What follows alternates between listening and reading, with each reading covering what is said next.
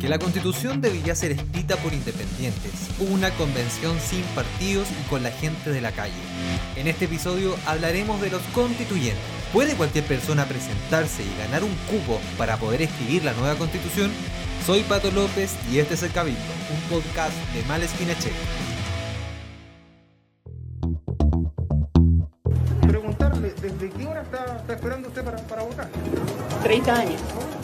Tras el plebiscito del día domingo, donde la apruebo y la convención constituyente, además de la alta participación de la ciudadanía, fueron los ganadores, esa misma noche se empezó a hablar de los constituyentes. Nombres de ex figuras políticas, ministros, subsecretarios, senadores, diputados, intendentes, gobernadores, alcaldes, concejales, etc. Incluso empresarios, figuras políticas, periodistas, chilenos que son y han sido influenciadores de opinión, empezaron a sonar esa misma noche en los programas de discusión política. Algunos ya han salido a decir que no lo serán. Mire, no, yo soy más bien como la gente me dice de la calle. Otros lo han insinuado. Y algún que otro porcentaje ha declarado que sí serán candidatos a las constituyentes. Y durante esta semana ha habido un hashtag viral, constituyente independiente. Miles de tweets y búsquedas en las redes sociales sobre qué se necesita para ser candidato, la cantidad de cupos de constituyentes por distrito y cómo me puedo inscribir para ser candidato. Pero, realmente, ¿quién puede ser candidato o candidato a la constituyente? Podrán ser candidatos o candidatas a la convención aquellas personas que reúnan las condiciones contempladas en el artículo 13 de la Constitución. Esto quiere decir que sean personas chilenas y chilenos mayores de 18 años. En el caso de las autoridades que se postulen a convencionalistas, tienen que cesar sus cargos al inscribir su candidatura. También rige esto para los funcionarios públicos como eh, ministerios, Fuerzas Armadas u otros. Ella es Marcela Guillibrand, coordinadora del proyecto Ahora nos toca participar.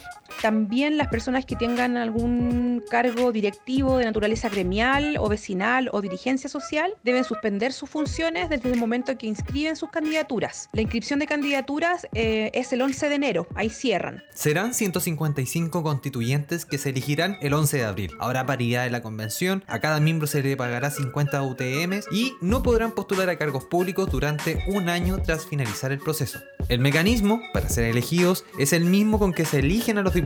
Eh, tenemos distritos, 28 distritos repartidos de Arica a Magallanes, con distintos números de convencionales que se van a elegir. El distrito más chiquitito va a elegir a tres convencionales y el más grande va a elegir a ocho. Ella es Carolina Garrido, cientista política y presidenta de la Asociación Chilena de Ciencia Política. Los partidos políticos y los independientes pueden formar listas y presentar sus candidaturas y el sistema electoral lo que hace es asignar los escaños a, a la votación por lista. Luego dentro de las listas se elige a las personas más votadas y va a haber una corrección para que pueda aplicarse la paridad y tener una convención constitucional paritaria.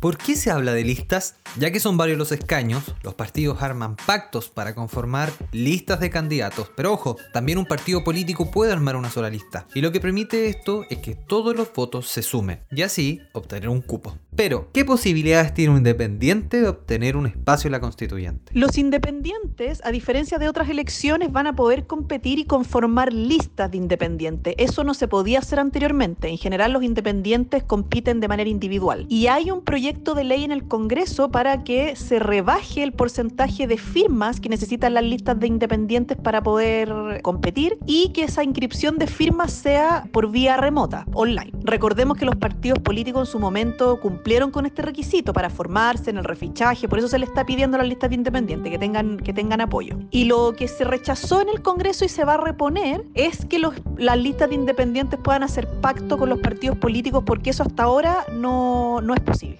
Son tres las vías que puedes elegir. Ir independiente en el distrito donde tienes domicilio y juntar las firmas. Segundo, que te pueda patrocinar un pacto lista de partidos políticos. Y tercero, conformar una lista de independientes en el distrito. Para este último se te pedirá tener un lema y logo distintivo. Y de igual forma, juntar firmas.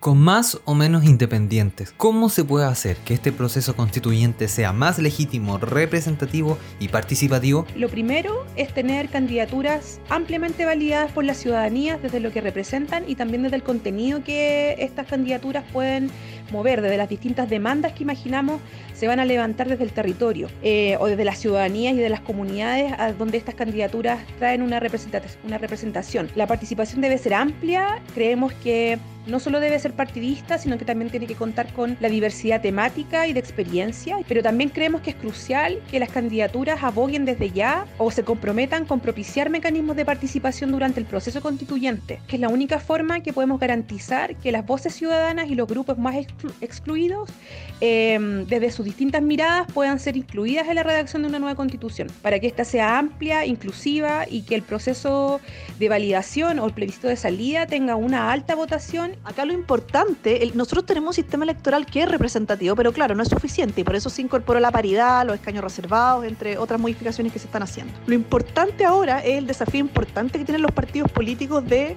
presentar a la ciudadanía candidaturas que tengan que ver con el contexto político social que estamos viviendo. Eso es lo primero. Y lo segundo, incorporar mecanismos de participación, a mí me parece consultivos y deliberativos en el proceso constituyente para que la ciudadanía sienta que no solamente es la élite o las personas elegidas las que van a escribir la nueva constitución. Estos dos puntos, el perfil de las candidaturas y la participación durante el proceso constituyente, son esenciales para la legitimidad del proceso. Proceso que acaba de comenzar y que terminará con un plebiscito ratificatorio en 2022, en que decidiremos si aceptamos o no la nueva constitución que se escribió. El Cabildo es una producción original de Mala Check. Nos puedes escuchar en todas las apps de podcast. Y si te gustó este capítulo, compártelo a quien le pueda interesar. Búscanos también en Twitter e Instagram como en nuestro sitio web. En la producción estuvieron Laura Soto, Augusto Valenzuela y Pato López.